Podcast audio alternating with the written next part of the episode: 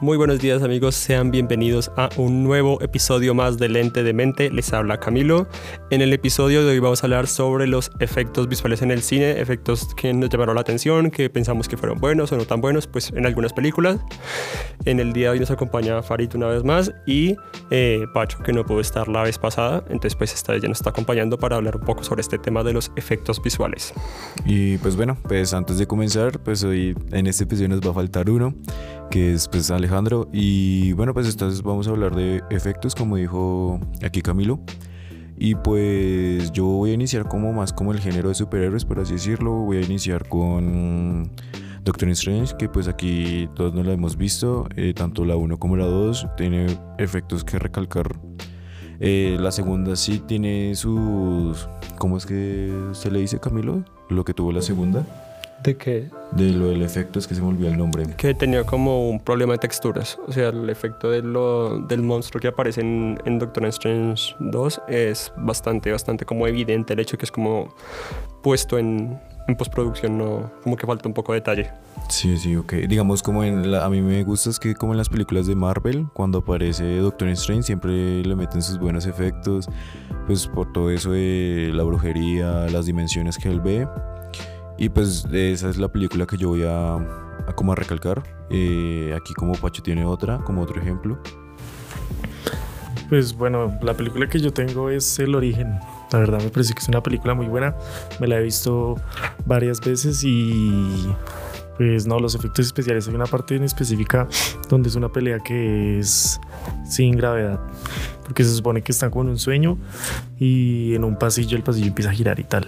Pero es interesante porque uno lo mira detrás de cámaras y esa parte no, no son como tal efectos especiales. Es más que todo, todo de, de parte de, de preproducción, de postproducción, cosas así que se hacen durante el rodaje. Porque de hecho en esa película hicieron una construcción de una estructura, una estructura que giraba. Entonces lo, lo amoblaron todo y lo adecuaron como si fuera un pasillo y los actores estaban era girando, realmente no era ningún efecto especial ni nada por el estilo. Es, eso lo recuerdo tanto como un poco a lo que hacen con Harry Potter en ese juego de las escobas. Sí. Que no, que el ellos... Quidditch. Esa, Sí, el Quidditch. el Quidditch. Eso, sí, eso también es, es como algo así, ¿sí? Sería como algo Sí, así. o- diga- digamos que en, en la parte de Harry Potter fue porque cuando empezaron a hacer las películas como que no había la tecnología para poderlos animar. Incluso actores que habían grabado antes de los protagonistas decían que pues a los actores nuevos les tocó como un poco más cómodo todo el tema de las escobas y demás porque pues al principio era como todo muy rudimentario. En el caso de, de Inception se me hace muy áspero porque hicieron varias estructuras. Una es esa, la otra que hicieron es una un poco más sencilla entre comillas, pero es que literalmente fue una como en un hangar, en una bodega como de 10 metros de alto, construyeron un piso que se moviera dependiendo hacia donde quisieran para poder generar el efecto del mar. Entonces fue bastante impresionante eso. De hecho, la, ahora que mencionar la, la película de Harry Potter también he visto los detrás de cámaras y, y de hecho ellos pues, tienen la escoba como si fuera un que como si fuera un arcade, no sé si han visto esos esas moticos que uno le mete una moneda y se montan y empieza a moverse adelante y atrás. Como lo del toro mecánico. Exacto, tienen sí, así es el mecanismo que tenían para las escobas y todo con pantalla verde, Y pantallas que- azules, Ajá. re cerdo. Eh, Yo vi eso, una imagen que se, bueno, se podría decir que se hizo viral, sí que era como el man así, que era como un toro mecánico una, que era pues la escoba y todo el, cuar- el cuarto era azul, como en croma. Lo curioso es que, si no estoy mal, hasta la penúltima película, todas fueron grabadas con, con rollo análogo. Entonces, pues, hacer el montaje después de eso es, es un visaje, porque, por ejemplo, la primera película que hay escenas de vuelo y demás, la segunda también, todas fueron grabadas en, en análogo y pasar eso a digital y luego, pues, hacer el efecto del montaje, sí es la terapia. Hay eh, algo que se me, se me olvidó, pero bueno, digamos que algo que, se me, que me parece que es de los inventos más ásperos y más chimbas que han podido crear en la, en la parte del cine es lo del el croma. El croma me parece que es pero una, una estrategia re áspera, re áspera cuando se sabe manejar. Porque, por ejemplo, en esta película que salió este año de Moonfall, eh, uno observa los detrás de cámaras de esa película y hay una parte en donde ellos se tienen que montar a un cohete. ¿m? Entonces uno ve y lo único que tienen montado en el estudio es una escalera como de como si fuera de avión, como para montarse en un avión en un aeropuerto normal. Y la parte que está detrás de esa escalera, todo es un- una pantalla azul. Y en esa pantalla azul tienen como una cortina y los, los actores se meten es detrás de la cortina azul, pero o sea, todo lo que es el cohete como tal, todo eso es ahí efectos especiales detrás de, de Bueno. escenas y todo, sí. es bastante áspero. Digamos que el tema con una pantalla verde es, digamos que me tramó bastante el hecho de que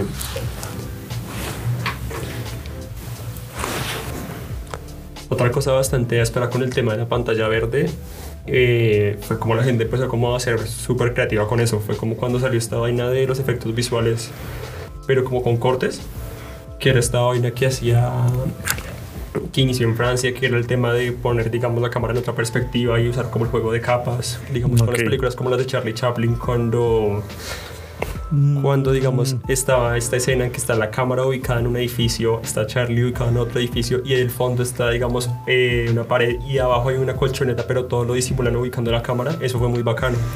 Digamos que la pantalla verde fue como esa evolución, ese más allá, y es como listo, ya lo hicimos con la cámara, ahora metámosles efectos computacionales. Sí, ya la entendí, era más como Perspectiva. En esa época era más un tema de, sí, de perspectiva, donde se posicionara la cámara, como para engañar al, al espectador. Porque, por ejemplo, hay otra escena en la que él está montando patines como en un segundo piso, en un, como en una mansión, no sé muy bien cómo es. Sí, sí. Y el man hace que se va a caer, pero cuando hacen como el cambio de, de cámara y toda la vuelta, uno se da cuenta que realmente el piso, el fondo, todo eso, eso no existe. Es un decorado. Entonces, sí, Sí. reas, pero como, Sí, como sí. se va evolucionando la vuelta. Digamos, yo también salvo mucho eso esa idea que dijo Pacho y es lo del croma. Yo también, eso fue como el mejor invento, por así decirlo, que pudo haber para el cine y que se expandió y que no solo se quedó en el cine, tanto como, pues saliéndome del tema de películas, ¿no? Tanto como en, en videos musicales, en, en influencers, por así decirlo, propagandas y todo eso, se utiliza la pantalla verde y, y sí, es, lo, es verdad lo que dice que hay que saberla manejar porque es que luego se ve como el granulado, eh, la- las franjas y todo eso, eso sí, pero sí, eso sí también lo salvo, eso era la parte que quería decir. Eh, les, les pregunto a ustedes a ver cómo que piensan sobre estos, bueno, entre comillas, nuevos efectos. Creo que como del 2000 en adelante empezaron a implementarlos. Que son estos de rotoscopia. Que es el tema Ya. de los actores completamente con el traje adaptado para eso, con la cámara. Y que todo literalmente es capturar la imagen del rostro y luego cambiarla por, por esto. Mm, Pues el tema de la rotoscopia es muchísimo más grande de lo que uno cree que, que es así a primera vista. Sí. Porque de hecho hay gente que se especializa para hacer rotoscopias. Entonces, pues realmente no sé cómo se llamará el, el trabajo como tal, pero pues eso es una persona que lo hace. Por ejemplo, hay programas que ahorita ya hacen la, rotoscopia automática y ya digamos que a través de inteligencia artificial se detecta muchísimo más fácil lo que se quiere como recortar. Pero hay gente que eso lo tiene que hacer manual. Entonces lo cogen fotograma por fotograma y van moviendo una máscara para Sí, hacer sí. el recorte y así poco a poco, porque pues digamos que cuando se necesita muchísima precisión no existe un programa que lo pueda hacer. Entonces pues eso es jodidísimo, eso es re jodido. Eso es re, re esto. Y más así como fotograma fotogra- por fotograma, es como algo como el- lo que hablamos en el anterior episodio, como lo de Tim Burton. También Ah, debe ser. motion. Ujú. Eso debe ser muy demorado porque, digamos, que la película que utilice todo eso, ese efecto, que se me olvida el nombre, y que sea fotograma por fotograma, eso debe ir la de días, meses, por así decirlo. Pues Ni digamos que con el tema de.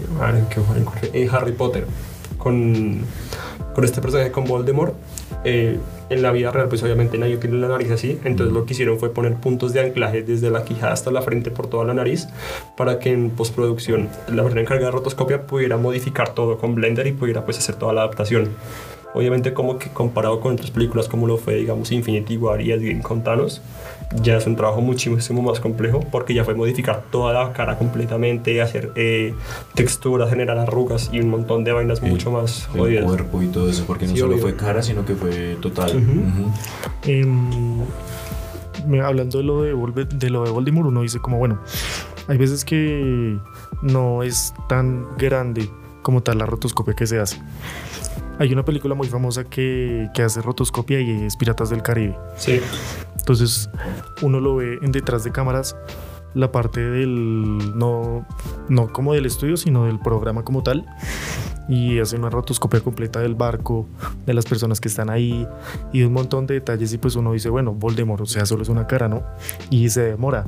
Ahora imagínese un barco, parece un barco gigantesco, coger a las personas, el movimiento de las banderas, o sea, no, Sí, sí, qué visaje. Digamos, hablando también de Piratas del Caribe, del, del, del pirata ese que es pulpo, que eso también le hace movimiento al, al este, es que también no, no me acuerdo muy bien el nombre de, de ese pirata, que también utiliza harto eso de lo de rotoscopia. Que, pero ese sí ya es más heavy porque pues bueno Voldemort solo es con la nariz pero a él sí le hacen el movimiento de, de los tentáculos de todo entonces yo creo que eso debe ser como muy demorado no sé si por ahí tengan el nombre de, Ya, de- sí, pero eso- y no, sí, de, de eso. Pero yo no sabía eso lo del barco del Piratas del Caribe. No, pensé que era más como ya. ¿Maqueta? En, ajá, en maqueta, en, en persona, por así De decirlo. hecho, ahora que mencionas lo de la maqueta, yo no sé si ustedes han visto El Señor de los Anillos. Sí, Hay una ciudad grandísima, no me acuerdo, ah, Minas Tirith. Minas Tirith es que se llama esa ciudad. Esa, eh, como esa fortaleza, es un castillo gigante que creo que se encuentra como en, como en la tercera entrega, creo que lo muestra, no me acuerdo muy bien.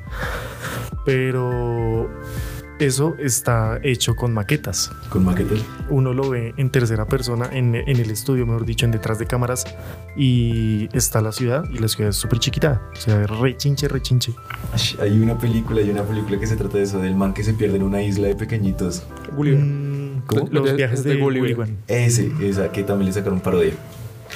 Que hay una que tiene parodia de esa película. Sí, eh, pues que los viajes de Gulliver tienen dos versiones. Está como la versión clásica que es re larga, que son como tres horas de película, que son en varias islas. Una donde eres un gigante, otra donde eres un enano. Pero digamos que la versión que todos conocen es la de, La de Jack Black. la de Jack Black. De Jack Black. Que sí, literalmente todos son maquetas y demás. Otro ejemplo, pues como de nuevo Harry Potter, porque digamos que por tantas películas que hicieron como que tuvieron la posibilidad de poderse especializar mucho en eso, además de que pues Warner estaba financiando todo, entonces pues lo que había era presupuesto. Y es el tema del castillo de Hogwarts, es grande, pero no es tan grande como lo muestran en la vida real.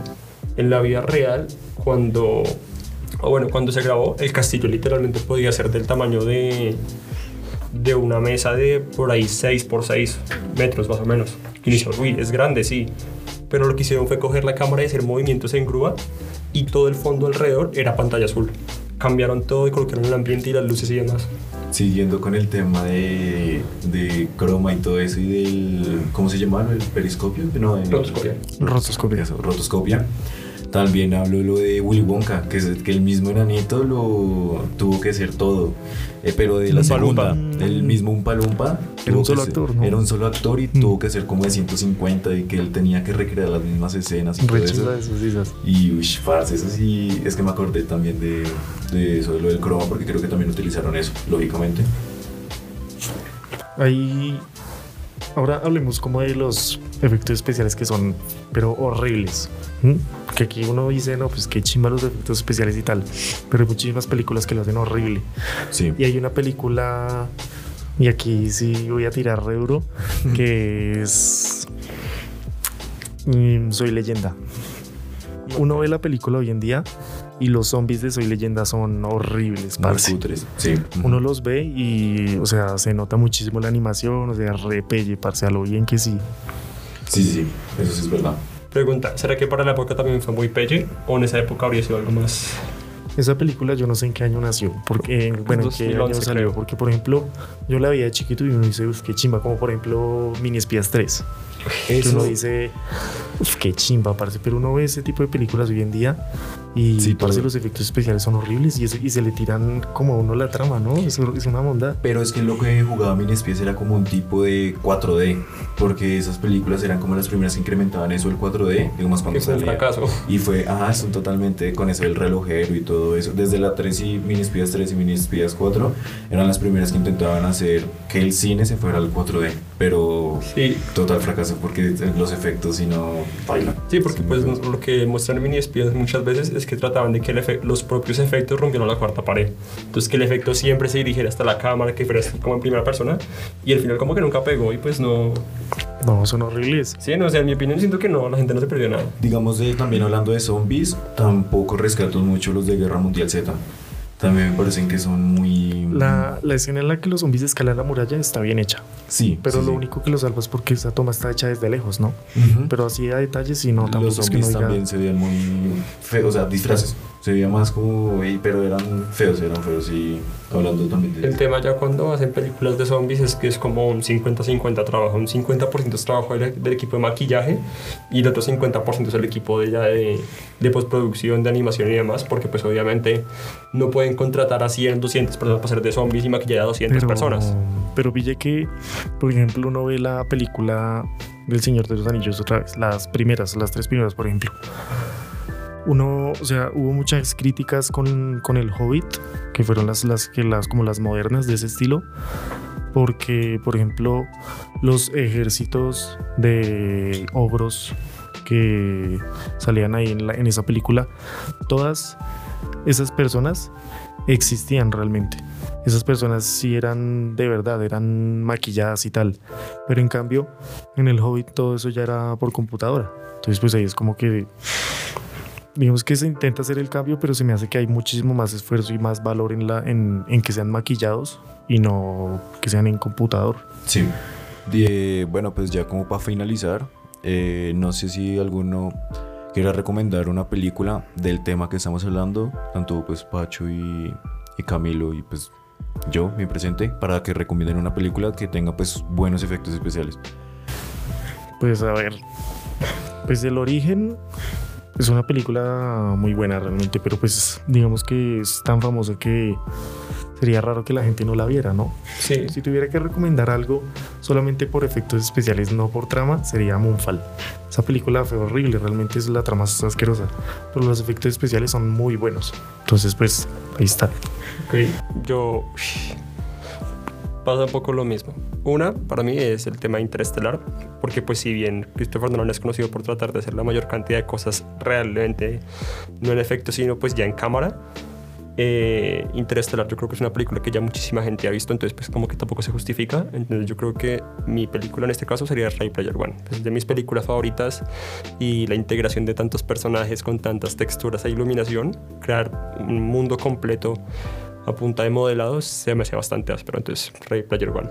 Y la que yo sí recomendaría es las dos de Tortuga Ninja. Porque me gustan, no sé si ustedes se las han visto las dos. El Ah, la- las últimas, las modernitas. Sí, obvio, no las modernas tienen unos efectos especiales, digamos, la maqueta de cómo hicieron, de cómo crearon las tortugas ninjas que son como más rudas. Entonces, eh, sí, me, me parece que es como una película, o bueno, las dos, que recomendaría. Y, no, y pues ya, ese sería como el episodio de, de efectos. Eh, entonces, en el próximo episodio estaremos dando como una charla sobre eh, live actions, sobre películas live action, con también tiene que ver también mucho con efectos. Entonces también es muy recomendado que escuchen este, luego se vayan al otro. Literalmente como que siempre tratamos como de unir todos los podcasts que hagamos, hablando de como del primer episodio y todo eso. Entonces pues sí, entonces el próximo vamos a hablar más de, de live action, de películas de live action. Y ya ese sería el fin de este podcast. Muchas gracias. Hasta luego.